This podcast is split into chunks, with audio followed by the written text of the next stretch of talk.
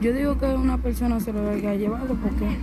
A cinco meses de la desaparición del niño Frainier Ciprián Montero, familiares desesperados claman a las autoridades profundizar investigación. Todavía yo no sé nada de mi hija. Continúa desaparecida en el barrio 27 de febrero de esta capital una adolescente de 12 años que se marchó de casa luego de que su padre le llamara la atención. Dolor y consternación en Villas Agrícolas por la muerte de dos niños durante un incendio el tiempo que ha durado el informe por eh, la importancia y trascendencia y lo delicado que es el caso. Comisión Especial afirma expediente de Cámara de Cuentas es más robusto que el instrumentado en caso Medusa. El reflejo que han tenido esas auditorías Jurista asegura auditorías realizadas por la Contraloría General de la República solo establece violaciones de procedimientos. Gobierno dominicano le responde a la Organización de las Naciones Unidas, asegura es insostenible el flujo de haitianos. Montaron un operativo de negación de zonas.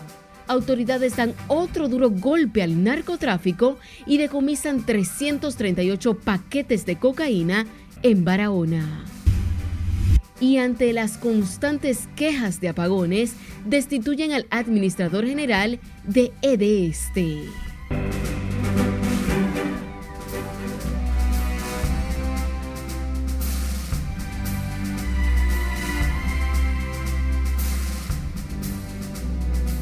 Buenas noches, feliz viernes, bienvenidos a esta emisión estelar de Noticias RNN. Soy Janeris de León. Iniciamos esta emisión estelar en el sector Valiente, en Santo Domingo Este, donde a casi cinco meses de su desaparición, familiares del niño Frainer Ciprián Montero, de cinco años de edad, no pierden las esperanzas de encontrarlo con vida. Jesús Camilo da seguimiento al caso desde el primer momento y nos trae la historia. Buenas noches. Saludos, buenas noches. La angustia y el dolor crecen cada vez más en familiares de desaparecidos que hasta el momento se desconocen sus paraderos. Pero ya ni siquiera el tema ni se menciona nada. Un pollito se perdió, se, perdió y ya se quedó perdido ya. A cuatro días para cumplir cinco meses desaparecido, el niño Frainer Ciprián Montero, familiares y vecinos del sector Valiente en Santo Domingo Este, tienen la interrogante de qué habría pasado con el infante. Calificaron de negligente a la Policía Nacional por la falta de respuesta en la búsqueda y localización del pequeño Freiner, quien cumplió sus cinco años de edad extraviado. Yo digo que una persona se lo haya llevado porque ¿qué usted cree que uno se puede imaginar? A este tiempo ya eh, no, han apresado a nadie, que sepan ustedes. a nadie. Pero no han vuelto ellos ni a dar la cara, ni siquiera. Y a decir, no, vamos, el proceso está así, así, nada. Que no esté muerto, que lo, devuelvan a su, a su familia, porque no era huérfano, tiene su país, tiene su madre y además tiene su abuelo y su abuela. Que lo devuelvan, que sea que lo tenga. Vecinos del niño Freiner Ciprián Montero aseguran que las autoridades policiales han mostrado poco interés en resolver el caso, porque la familia del pequeño no es adinerada. No hacen nada. Uno eh, se cansan de venir aquí la prensa y no hacen diligencia de buscar ese niño. Ese niño no apareció ni vivo ni muerto. Frainer Ciprián Montero es el tercero de cinco hermanitos, quien desapareció misteriosamente el pasado 4 de febrero a dos esquinas de su residencia en el sector Valiente, Pese a los videos que posee la policía del momento exacto del hecho, nadie ha sido detenido hasta el momento con relación al caso.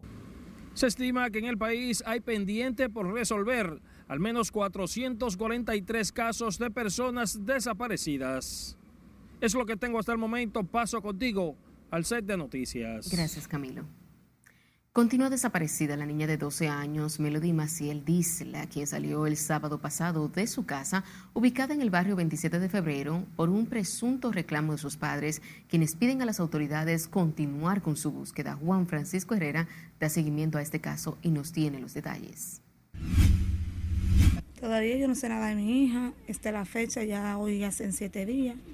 No tengo noticias, no tengo nada. Sin esperanza se encuentran los padres de Melody Maciel Disla, quien la vieron dormir por última vez en su cama hace siete días. Su madre impotente asegura que como son una familia humilde del barrio 27 de febrero, el proceso de búsqueda de su pequeña de 12 años ha sido lento. Que yo hasta le dije, espérense, porque ustedes están haciendo su trabajo. Yo a ustedes no estoy pidiendo favores, su trabajo ustedes están haciendo. Es tan tal que la cámara la pusieron hasta rapidísima para llegar a la hora que la niña se ve que está saliendo de la casa.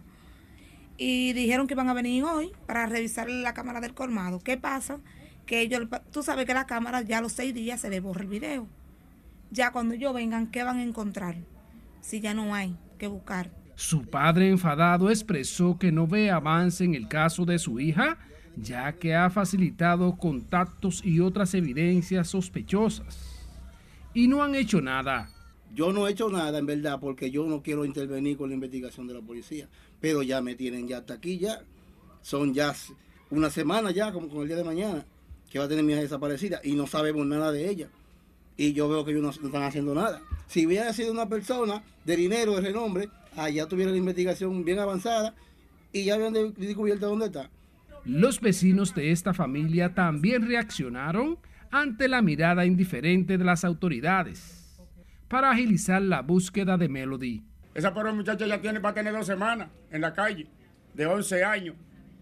¿Por qué no va a aparecer donde hay tantas autoridades? Que se roben un televisor allí para que usted vea cómo, cómo está la policía dado el diablo. ¿Me entiende? Para llevarse el televisor. Es así que aquí se trabaja en este país, varón. Este es un país que anda manga por hombro, mi hermano. Aquí no se está haciendo nada. Si hubiera, es como él dice, si hubiera sido un hijo de un rico, ya hubiera aparecido la muchacha, pero hija de Machepa. Aquí no se está haciendo nada con eso. Para cualquier información sobre la jovencita Melody Maciel, quien se encuentra desaparecida, pueden llamar a los teléfonos 809 717 8692 o al 829-535-9844. Juan Francisco Herrera, RNN. Y a propósito de los cientos de casos de personas desaparecidas en el país, el experto en seguridad ciudadana, doctor Daniel Pou, aseguró que la República Dominicana es uno de los países de la región que posee la menor tasa de desapariciones. Precisó además que las autoridades hacen esfuerzos en esos casos, mientras una gran cantidad de extraviados son localizados y no los reportan a la sociedad. El problema de aquí es que solo se anuncia cuando la persona desaparece. Luego la persona aparece y no pone en conocimiento a la opinión pública. En otro orden, calificó de consistentes las políticas implementadas por el gobierno para garantizar la seguridad ciudadana. La muerte de dos primitos calcinados tras incendiarse unas cinco viviendas en el sector de villas agrícolas en el Distrito Nacional ha causado luto, consternación e impotencia en familiares y vecinos. Si le dice aquí no tiene la historia.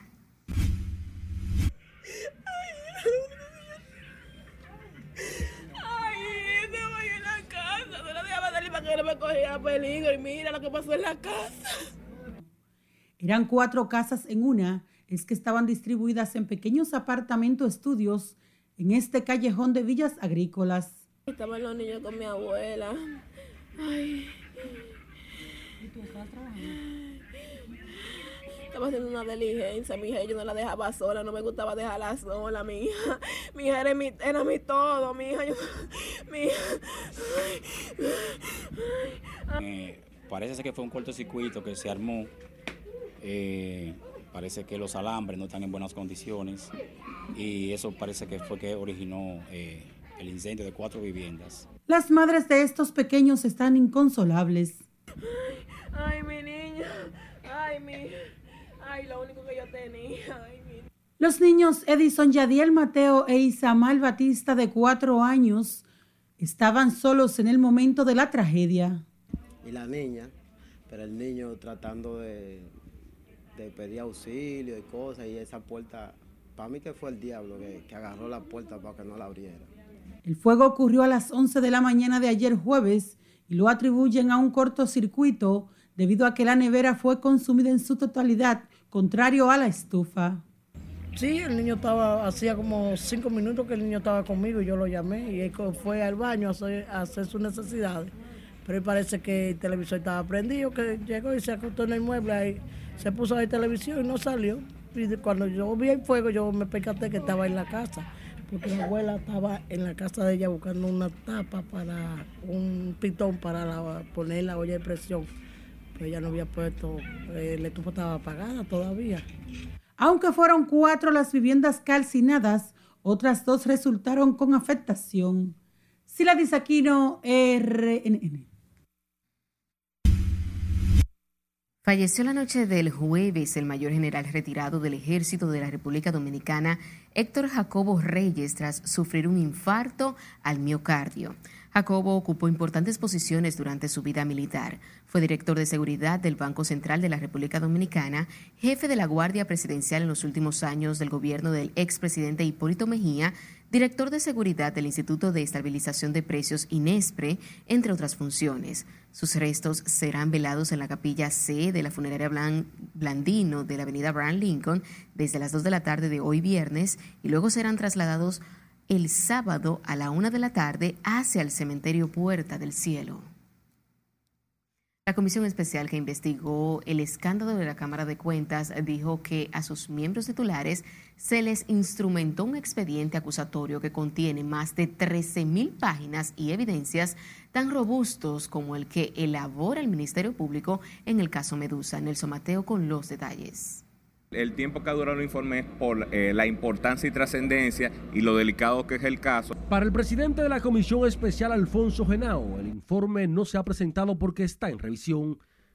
Sin embargo, dejó claro que las violaciones administrativas y de ley cometidas justifican un juicio político contra todos lo suficientemente grave para iniciar el proceso ante el Pleno y iniciar y, sustentarle faltas graves a los miembros. Más grave incluso que la que mencionó ayer el presidente Pacheco, porque él dijo el país va a conocer otras. Hay, hay, hay, otras que no que no se, que no listó el presidente Pacheco y, y si está en el informe fue porque entendimos que fueron graves. Dijo que el expediente contiene más de 13.000 páginas y evidencias reconoce que no todos los jueces tienen el mismo grado de responsabilidad en este proceso, pero sí que las pruebas encontradas justifican un juicio político en contumacia.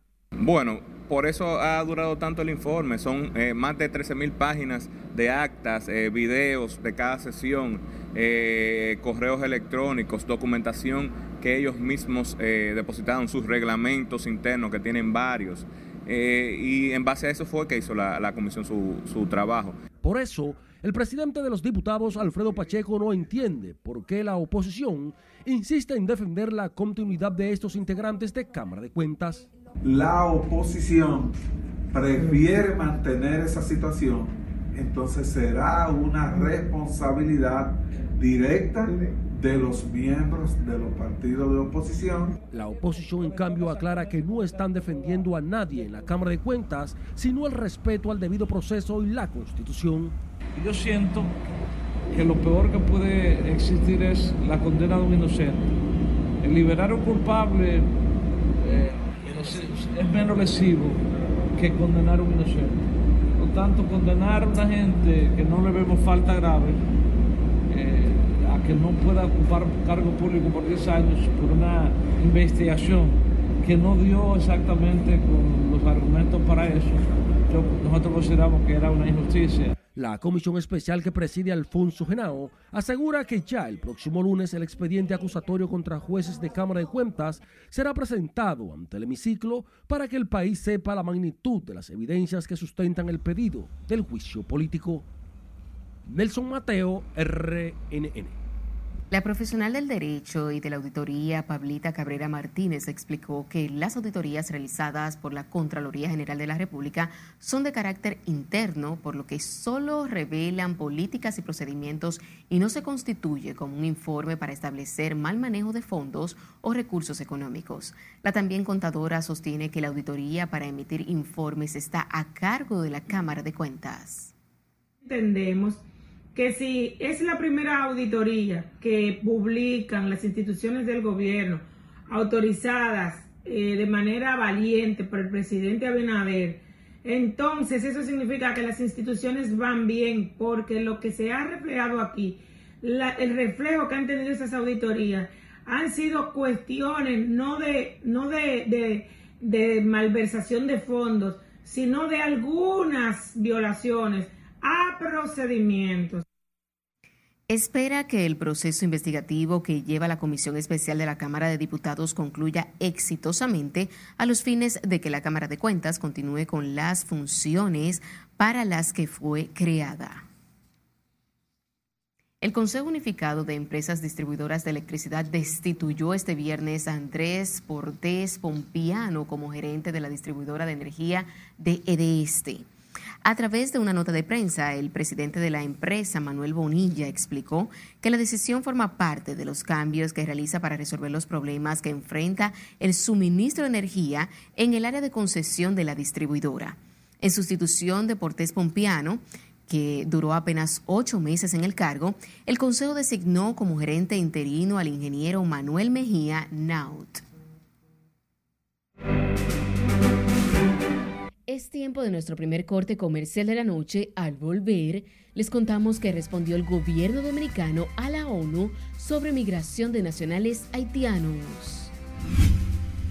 Una embarcación con dos hombres a bordo, quienes, al notar la presencia de las unidades, procedieron a lanzar las pacas a aguas. Además, les contamos detalles del decomiso de 338 paquetes de cocaína en Barahona simulando una gestión responsable en los términos de la buena administración pública. Y avanza lectura de acusación contra Jean Alain y otros implicados en caso Medusa. Ya volvemos.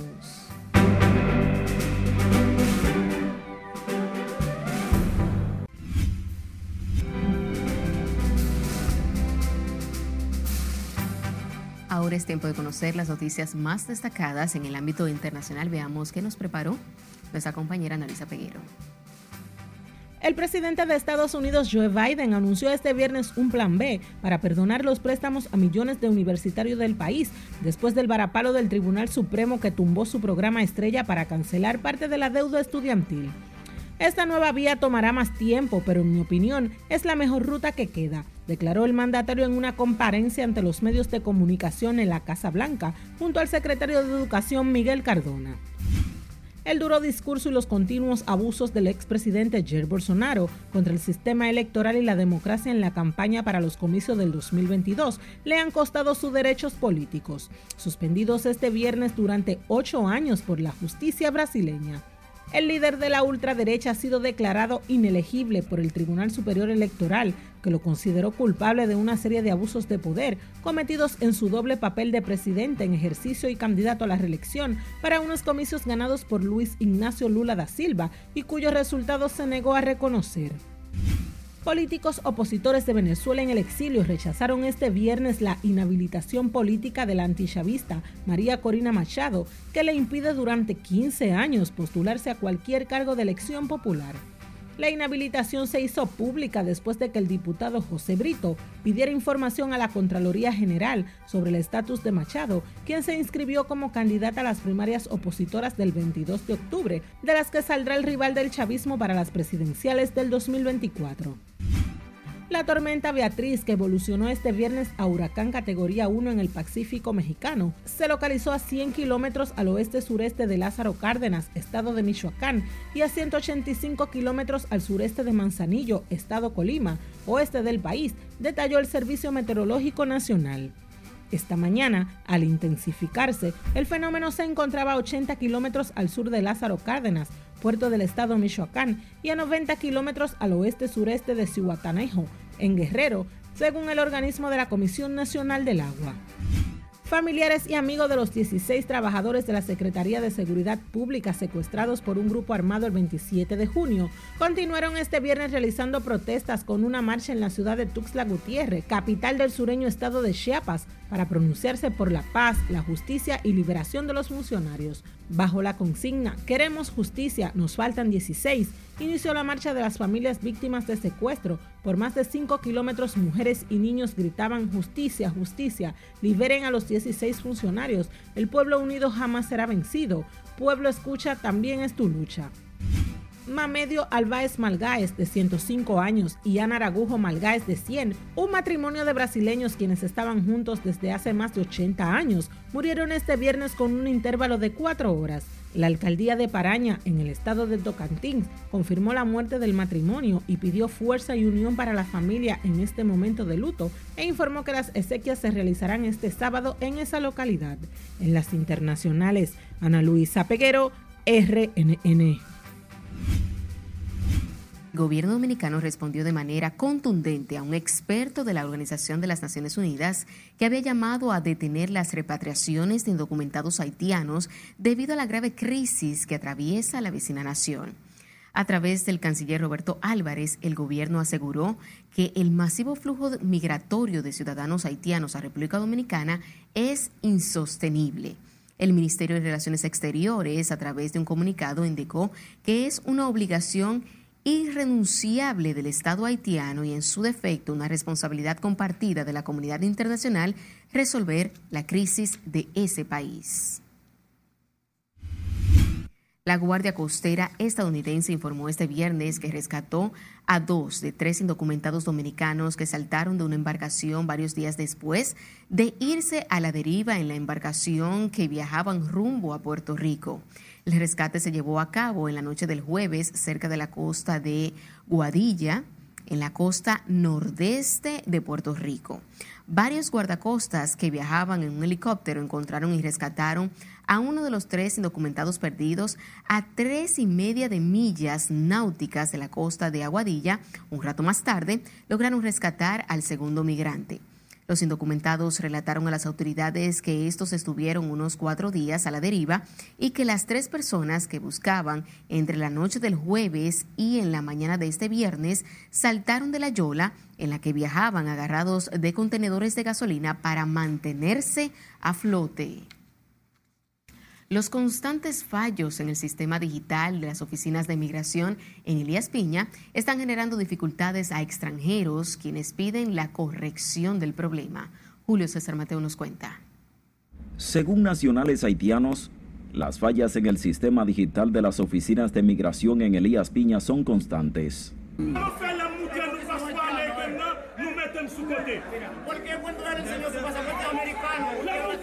Expresan que muchas veces quedan varados teniendo que amanecer a la intemperie en las oficinas de migración. Entonces tuvimos que dormir ahí en ese insecto, allí, baño sucio, la guagua sucia, ¿verdad? Estamos aquí pagándonos nuestro cuarto, nuestro dinero. Pasa, pasa el pasaporte, usted sabe cómo es. la aviso otra, otro bobo, ¿verdad? Tenemos que pagar la guagua, 40 dólares. 20 dólares para chequear. Ellos lo cobran desde allá. Los extranjeros se quejan de que hasta por un apagón se paralizan los trabajos en las oficinas donde realizan los trámites para regularizar su estatus migratorio. Aquí, aquí no hay baño. El baño que hay ahí está sucio, uno no lo puede usar, está tapado. Y nosotros somos ciudadanos legales. La situación afecta también a choferes dominicanos que cubren la ruta Haití-Santo Domingo. Hay gente que tenían que ir al aeropuerto a las 3 de la tarde, a las 10 de la noche y a las 10 de hoy. Y mira cómo tenemos toda la gente y todos los vehículos ahí parados. Dijeron esperar que la situación sea corregida lo antes posible tras indicar que los servicios son precarios en las oficinas de migración en Elías Piña. Desde Elías Piña, Julio César Mateo, RNN. En otra información, la Dirección Nacional de Control de Drogas confiscó 338 paquetes de presumible cocaína en una operación en las costas de la provincia de Barahona, al sur del país, en la que fueron apresados dos dominicanos, mientras la agencia antinarcótica ya supera las 75 toneladas de estupefacientes decomisados durante la presente gestión que encabeza el vicealmirante José Manuel Cabrera Ulloa. Así le dice Aquino con más. Las operaciones y confiscaciones de drogas en la DNCD no se detienen. Hoy ocuparon 338 paquetes de presumible cocaína en las costas marítimas sureñas, donde apresaron a dos dominicanos. Montaron un operativo de negación de zona y procedieron a movilizar las unidades aéreas, marítimas y terrestres. Horas después de intensa persecución, lograron intervenir a varias millas náuticas al sur de las costas de Enriquillo una embarcación con dos hombres a bordo, quienes, al notar la presencia de las unidades, procedieron a lanzar las pacas a aguas del Mar Caribe. Con este decomiso, el presente mes cierra con más de 4.1 toneladas de estupefacientes incautados en varios operativos junto a otros organismos de seguridad como la Armada Dominicana. En la cual la Armada dispuso de las unidades de superficie desplegadas en todas las costas sur del país para aplicar operaciones de negación a los ocupantes de una embarcación tipo GoFatch de fabricación clandestina de 23 pies de eslora, dotada de dos motores fuera de borda de 60 y 75 caballos de fuerza. Hoy también la DNCD ocupó 270 láminas de presunta cocaína camufladas en cajas de banana en el puerto multimodal Caucedo. El Ministerio Público y la DNCD ahora amplían las investigaciones para apresar a los integrantes de esta red que utilizan esta modalidad de doble fondo en cajas para mandar drogas por los puertos del país a Europa. La Dirección Nacional de Control de Drogas se ha mantenido activa superando las 75 toneladas de diferentes sustancias decomisadas en la gestión sin precedentes del vicealmirante José Manuel Cabrera Ulloa. Sila Disaquino, RNN. Abogados del comerciante norteamericano Michael Scott denunciaron que un representante del Ministerio Público, en complicidad con agentes, colocaron 230 pastillas de éxtasis y otras sustancias a una mercancía promocional que importó su cliente para ser presentadas en hoteles de la región este. El doctor Johnny Rodríguez, representante legal del acusado, explicó que la paleta de mercancías pasó todos los procedimientos de aduanas en Estados Unidos y en la declaración única aduanera en el país. ¿De qué se trata esto? Porque sencillamente lo detuvieron y le, porque hay una cosa cierta. A él le preguntaron, ¿usted te paga una mercancía? Sí, va, venga, está preso. Así fue, así fue la red. Y con respecto a las pastillas éxtasis, ¿qué cantidad de, esas pastillas? Dice el informe de IDACI 230, eso solamente está, porque la gran diferencia, para que usted esté claro, solamente está en el informe del Ministerio Público, no está en la, ninguna de las aduanas ni en ningún otro lado. O sea, esa diferencia nace del día y el momento que el fiscal hace su levantamiento, de manera ilegal también indicó que el pedido de su cliente contenía un informe de no contrabando de mercancías avalado y firmado por oficiales aduanales estadounidenses con 17 artículos que coinciden con la declaración de los artículos contenidos desde su ruta inicial hasta llegar a Santo Domingo. El Ministerio Público continúa este viernes con la lectura de la acusación que consta de 12.000 páginas en el juicio preliminar que se sigue en contra del ex procurador Jean Alain Rodríguez y los demás acusados de incurrir en corrupción administrativa en el expediente de la Operación Medusa. En la audiencia de hoy, los fiscales de la Procuraduría Anticorrupción continúan el relato de la acusación que involucra a más de 40 personas ante el juez Amauris Martínez del tercer juzgado de la instrucción. En la misma comunicación, el acusado Jonathan Rodríguez Inver informa que se encontraban en el proceso de compra para la adquisición de los materiales, equipos y reactivos de protocolo que serán implementados por la doctora Carl Rich, simulando una gestión responsable en los términos de la buena administración pública, cuando en realidad es procurando evadir responsabilidad de los actos fraudulentos incurridos. Bajo coacción de la estructura criminal liderada por los acusados Jean Rodríguez Sánchez, Jonathan Rodríguez Inver, Rafael Estefano Canosaco, en fecha 11 de junio del año 2020, Francisco Gerdo da fe de la recesión de satisfacción del equipo AVI 3500 General Analyzer de Apple Biosystem. Los acusados de la operación Medusa enfrentan cargos criminales por coalición de funcionarios, prevaricación, asociación de malhechores y estafa contra el Estado. También por sobornos, crímenes y delitos de alta tecnología y lavado de activos. A pesar de que comerciantes de Santo Domingo Oeste se quejaron por la violencia y criminalidad, el presidente de la Federación de Comerciantes, Iván García, aseguró que los asesinados por delincuencia a miembros de ese gremio se ha reducido en un 25%. En ese sentido, Iván García llamó a la población a acudir sin temor a los establecimientos comerciales de la Federación en todo el país, ya que afirman cuentan con la seguridad policial necesaria que la colaboración estrecha que tenemos nosotros con la Policía Nacional en todo el territorio nacional ha incidido para la reducción de los asesinatos fruto de la delincuencia. Y por esto, eh, luego de hablar con, con el honorable presidente de la República y hablar con el director de la policía y su plana mayor, estamos completamente contestes con las afirmaciones del honorable presidente de la República de la notable disminución de la delincuencia en los primeros cinco meses de este año.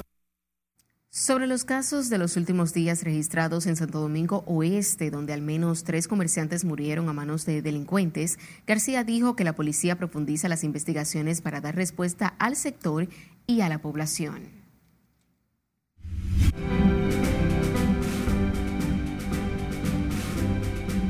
Ahora vamos a ver cuáles son los nuevos canales de servicio que ha habilitado la Superintendencia de Bancos para entidades financieras y para la ciudadanía en general, así como otras informaciones económicas con nuestro compañero Martín Adames. Muy buenas noches. Así es, la actual gestión de la Superintendencia de Bancos ha dispuesto la devolución de 324 millones de pesos a usuarios de los bancos que han obtenido respuestas favorables a sus reclamaciones. Esto representa cuatro veces más que el monto acumulado en el cuatrenio anterior. Veamos.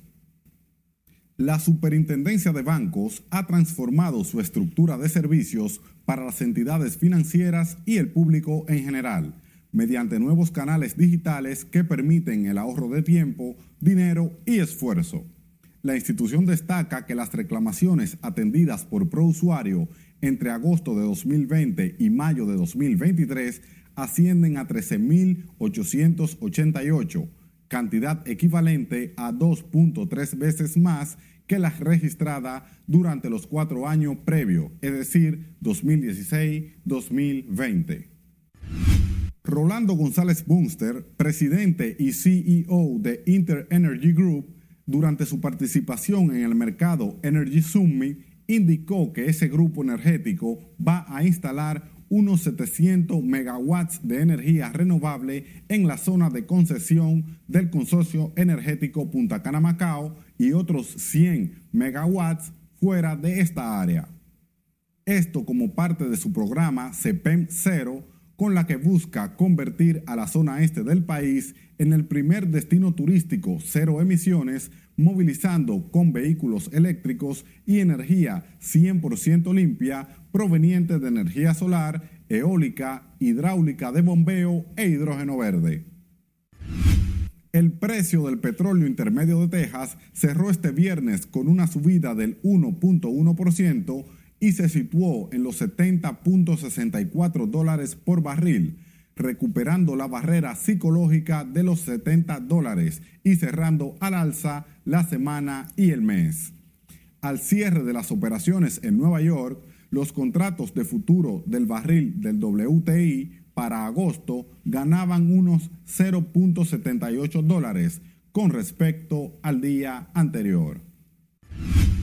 El intento del presidente Nicolás Maduro por obtener el control de unos 2 mil millones de dólares en oro venezolano que se encuentran en el Reino Unido sufrió un revés este viernes cuando el Tribunal de Apelaciones de Inglaterra desestimó la apelación de su administración y la devolvió al Tribunal de Comercio.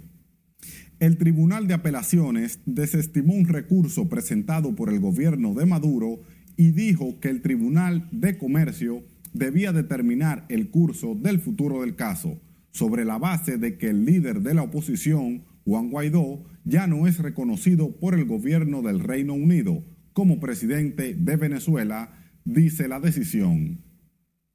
Mala suerte para Maduro y el gobierno de Venezuela por el momento con este reclamo, pero falta la decisión del Tribunal de Comercio a ver cómo les va. Hasta aquí las económicas. Continúen con la emisión estelar de Noticias RNN. De que todos los centros están bien eh, repletos, si se quiere decir, de compañeros en registro de precandidatura. Nos vamos a nuestra segunda pausa comercial. Cuando estemos de vuelta, los partidos políticos continúan inmersos en proceso de inscripción de candidaturas que unidos se ganen una primera vuelta. También les contamos del llamado que hace la fuerza bochista al PLD y a la fuerza del pueblo. Además, les diremos cuáles especies acuáticas están en veda hasta octubre. Esta es la emisión estelar de Noticias RNN. No le cambie.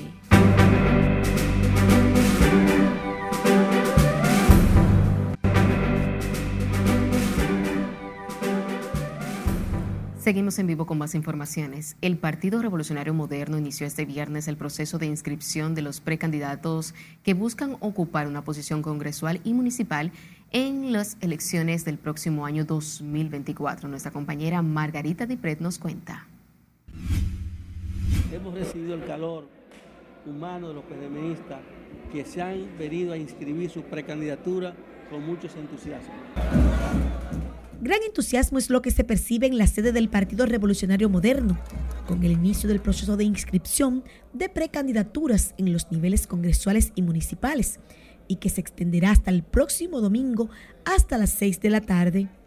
El vicepresidente de la Comisión Nacional de Elecciones Internas, Salvador Ramos, explicó cómo marcha el proceso. La Comisión Nacional Organizadora de la Convención tiene 11 puntos centralizados en todo el país y hemos sentido la concurrencia y la comunicación de que todos los centros están bien eh, repletos, si se quiere decir, de compañeros en registro de precandidatura. Ustedes son testigos de excepción.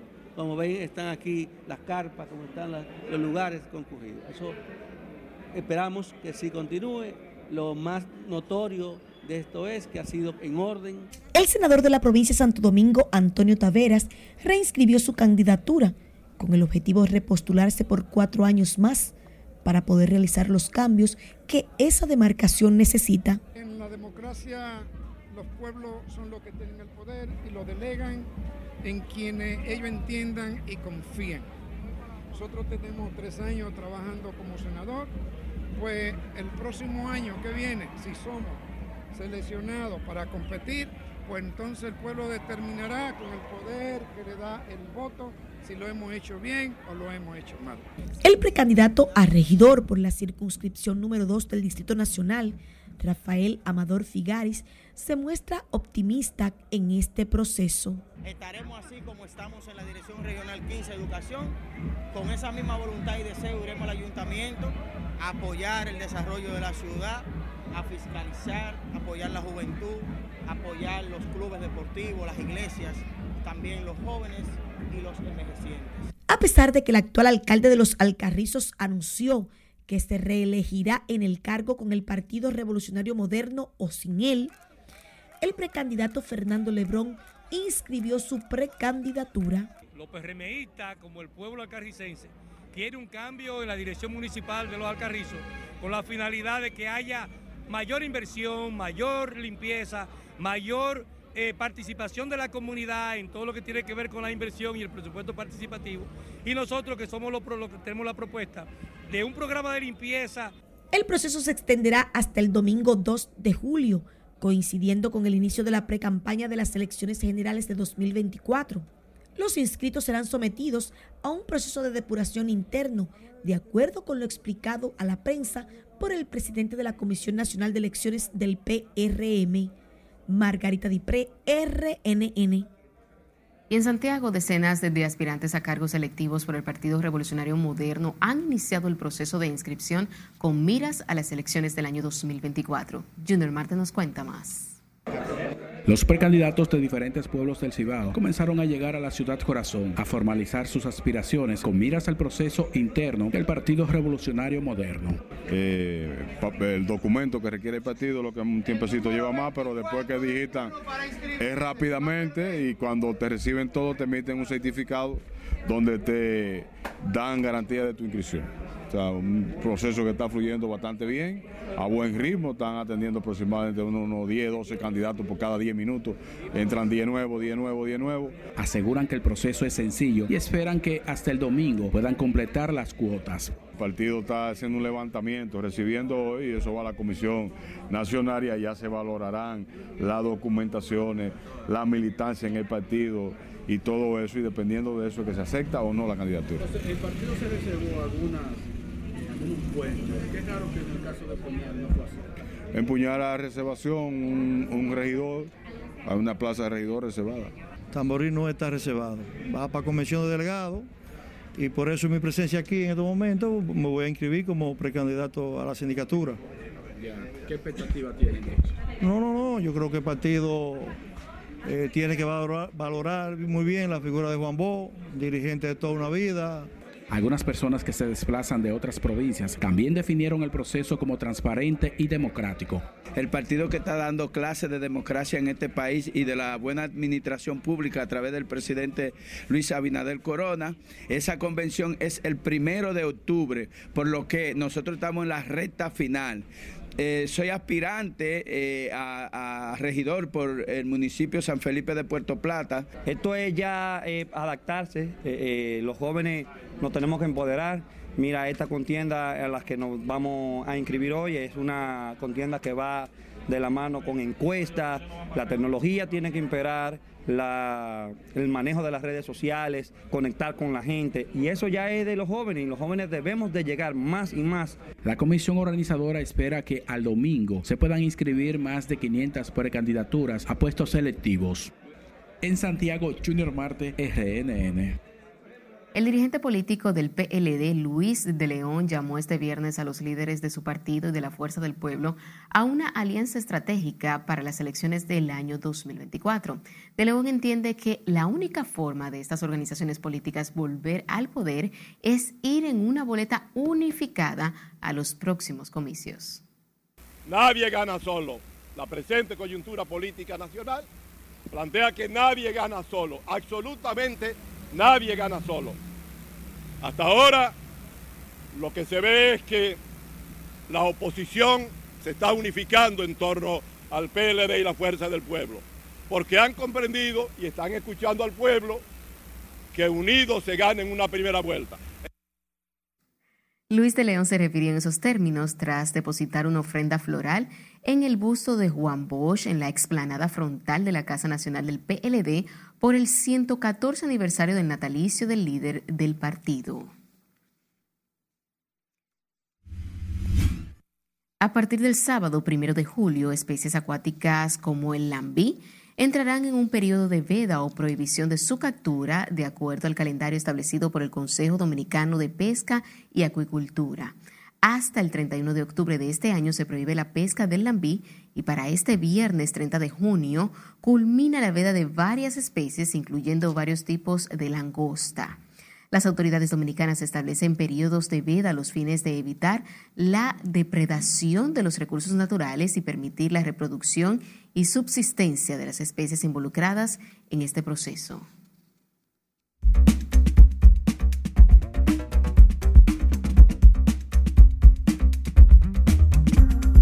Buenas noches, soy Mía Sánchez con el informe del tiempo. Para lo que queda de noche y madrugada se observarán nublados en las regiones sureste, suroeste, nordeste, cordillera central y la zona fronteriza, con las ocurrencias de aguaceros, truenos y viento. En el resto del territorio nacional, las lluvias serán aisladas, especialmente en la parte sureste. El Centro de Operaciones de Emergencias COE mantiene dos provincias en alerta amarilla, que son Santiago y La Vega. Además, baja a 14 provincias a alerta verde ante posibles inundaciones.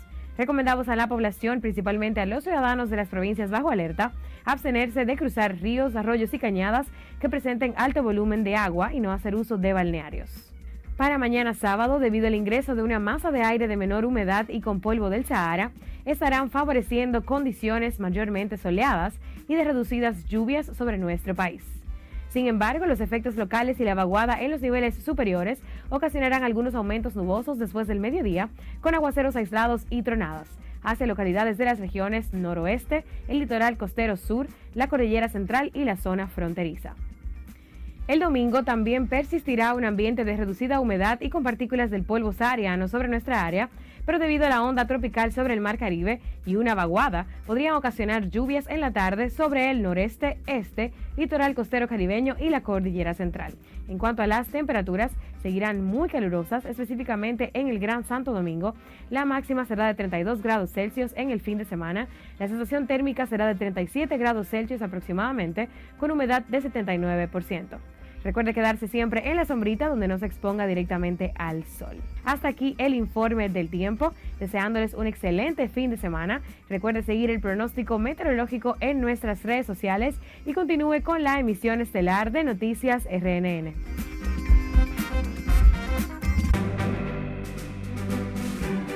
Esperamos que esta política favorezca a todos los docentes. Llegó el momento de nuestro último corte de la noche. Al regresar, presidente Luis Abinader galardona maestros en su día. Además, les contamos a dónde se trasladará el presidente Luis Abinader este fin de semana. Y varía medida de coerción a Emilio López, esposo de Tamara Martínez. No le cambie que ya volvemos con toda la información.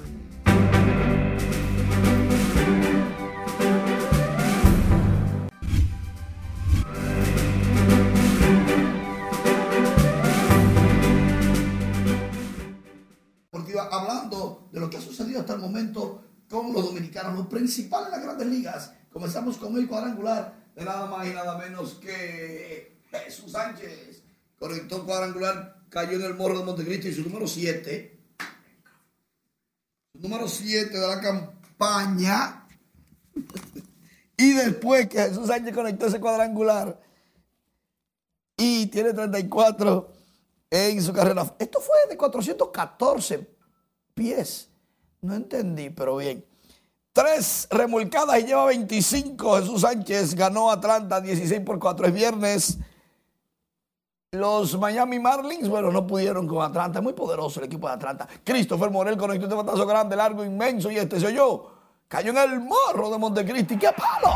El 14 de su carrera en esta temporada está produciendo 3 y está llegando a 34, 10 por 1 a los Cubs en Chicago. Le ganaron a Cleveland.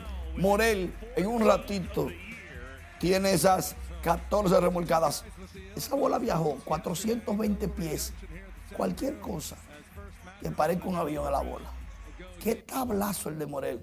Eso sí, el INEFI realizó este jueves el, bueno, viernes ya, el lanzamiento de la imagen de los décimos Juegos Escolares Deportivos Nacionales.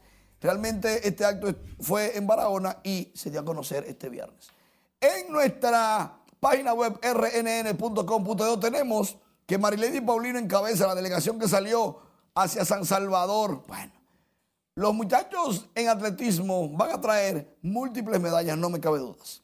Max Verstappen logra en Austria su sexta pole, pole position de la temporada, mientras que en un juego de celebridades de golf, Perdió Curry y Thompson contra Mahomes y Kelsey, que son del equipo de Kansas City de fútbol americano.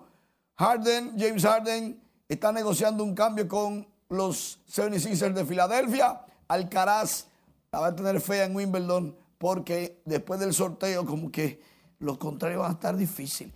Iga Swiatek, la mejor en femenino, se retira por enfermedad. Y las reinas del Caribe, eso tienen que leerlo le ganaron a China 3-2 por primera vez en su historia. Para que no vayan a creer que, ¿y por qué que las reinas no le ganan? Porque los otros equipos son muy buenos. Por primera vez en su historia, siendo República Dominicana entre las 10 mejores del mundo, no habían podido con China. Le ganaron 3-2 a las, a las chinas. Asumieron el compromiso, lo hicieron. El único problema es que no le va a durar mucho el gozo, porque van a jugar contra Serbia y Serbia número 4 del mundo. Bueno, pero suerte para ella. Pero ya ganamos Positivo. Le ganamos China. Muchísimas gracias, Manny. El gobierno entregó este viernes el Premio a la Excelencia Magisterial 2023 a 15 docentes en reconocimiento a su trayectoria en las aulas, compromiso y contribución al desarrollo académico de sus estudiantes. Laura Lamar nos amplía.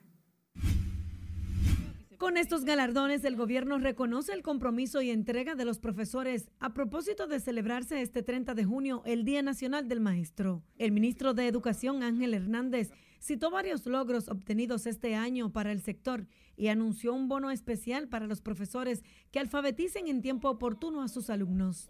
También señaló algunos desafíos que el sistema educativo presenta, como la incorporación de las tecnologías masivas. Esperamos que esta política favorezca a todos los docentes que trabajan actualmente con mucho esmero en los cuatro primeros grados de la educación básica. Obvio, la cosa no es fácil. Cada día los docentes se enfrentan a grandes desafíos para cumplir con su digna tarea. Hoy son muchos los distractores que deben superar, muy especialmente los relativos a la incorporación masiva de las nuevas tecnologías en el seno de la sociedad y su impacto en la escuela. Las tecnologías desafían el mundo escolar, pensado para preservar la tradición. La maestra Digna Mercedes Franco de Constanza, provincia de La Vega, obtuvo el premio en la categoría al honor, mientras que Iris Inmaculada de la Cruz Paula de San Francisco de Macorís recibió el galardón en la categoría al reconocimiento. En tanto que el profesor Luis Melvin González Arias de Yaguate, San Cristóbal, recibió el premio en el renglón al estímulo. Un grupo profesional que a través de su trabajo cotidiano, su entrega, su sacrificio, hace aportes inmateriales, invaluables a la construcción social de la República Dominicana. En este acto en el Palacio Nacional también fueron reconocidos los docentes Jesús Manuel González Paulino y Ramón Mejía Sánchez por su destacada labor profesional en los Estados Unidos. Además de las placas de reconocimiento, los maestros galardonados recibieron premios de 100 hasta 500 mil pesos. Laurila Mar, RNN. El presidente de la Asociación Dominicana de Profesores, Eduardo Hidalgo, dijo hoy que el Día del Maestro encuentra al Magisterio Nacional con el compromiso de seguir luchando por mejorar el ambiente de trabajo y la calidad de vida de los docentes. A través de la cuenta de Twitter, Eduardo Hidalgo reconoció la importancia de los maestros y reiteró el compromiso del gremio magisterial a seguir luchando para asegurar un retiro digno de los docentes y las docentes tenemos más motivos para reconocer el rol importante que cada maestro, cada maestra realiza desde la escuela. Nos toca seguir construyendo un camino matizado por nuestro empeño en cada día dar lo mejor de sí. De nuestra hermosa labor de educar, de enseñar y guiar a los niños, niñas, adolescentes y jóvenes dominicanos hacia un mejor porvenir. Hidalgo expresó sus buenas expectativas ante el encuentro programado con el presidente de la República, Luis Abinader, y las autoridades educativas para el próximo lunes 3 de julio, donde se contempla que las propuestas entregadas por el sindicato sean acogidas, en especial la que favorecen a los jubilados y los pensionados. El presidente Luis Abinader continuará este fin de semana su agenda de inauguraciones de obras en Puerto Plata y San Pedro de Macorís. También entregará títulos de propiedad en Sabana Grande de Boyá, en Monte Plata. Las obras a inaugurar por el mandatario incluyen viviendas, parque eólico, centro tecnológico comunitario, cuartel del Ejército Nacional, muelle de pescadores, canchas deportivas, mercado municipal, así como la inauguración de nuevos depósitos de la empresa Brugal y compañía. El mandatario visitará los municipios de Invert, Maimón y Luperón en Puerto Plata el sábado y el domingo va a Sabana Grande de Boyá, Monte Plata y los llanos de San Pedro de Macorís.